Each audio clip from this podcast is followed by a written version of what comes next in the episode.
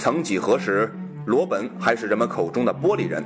还记得在2010至11赛季，刚刚从南非世界杯归来的荷兰飞侠一伤就是半个赛季。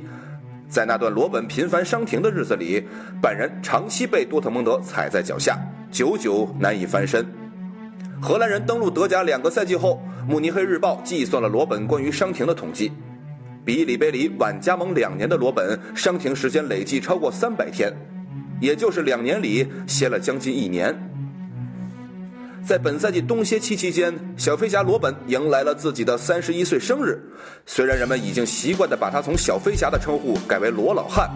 但罗本的状态并没有因为年龄下滑，反而越发火爆，不断在联赛中斩获进球，并以十七个进球登顶射手榜。这一数字也打破了他此前保持的单赛季十六球的进球纪录。就连排在射手榜第二名的法兰克福前锋迈尔都表示。德甲小钢炮肯定是属于罗本的。两周前，拜仁客场二比零击败斯图加特，罗本贡献世界波，那仅仅是荷兰飞侠六次对垒斯图加特的首粒进球。于是，罗本对垒德甲其他十七支球队中的十六支时，均取得进球，只差帕特伯恩的进球了。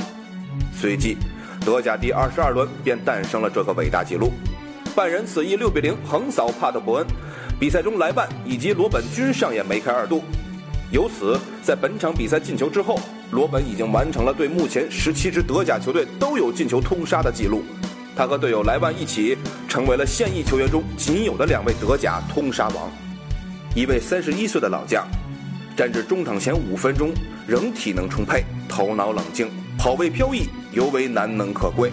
不仅在射手榜上，小飞侠已超越迈尔独领风骚。即使在制造进球榜上，罗本十六球六助攻，制造二十二球，也已反超德布劳内和穆勒，独占榜首。健康的罗本在本赛季十九次出战德甲，而在效力半人生涯中，罗本共出战一百二十五场联赛，打入七十三球，助攻四十四球，一人就制造了一百一十五球，场均零点九三球。另外，罗本本赛季已经在联赛中贡献了七次助攻，如此高效的发挥令人侧目。根据踢球者评分体系，罗本赛季平均分为二点零六分，再度获得德国足球先生，只是时间问题。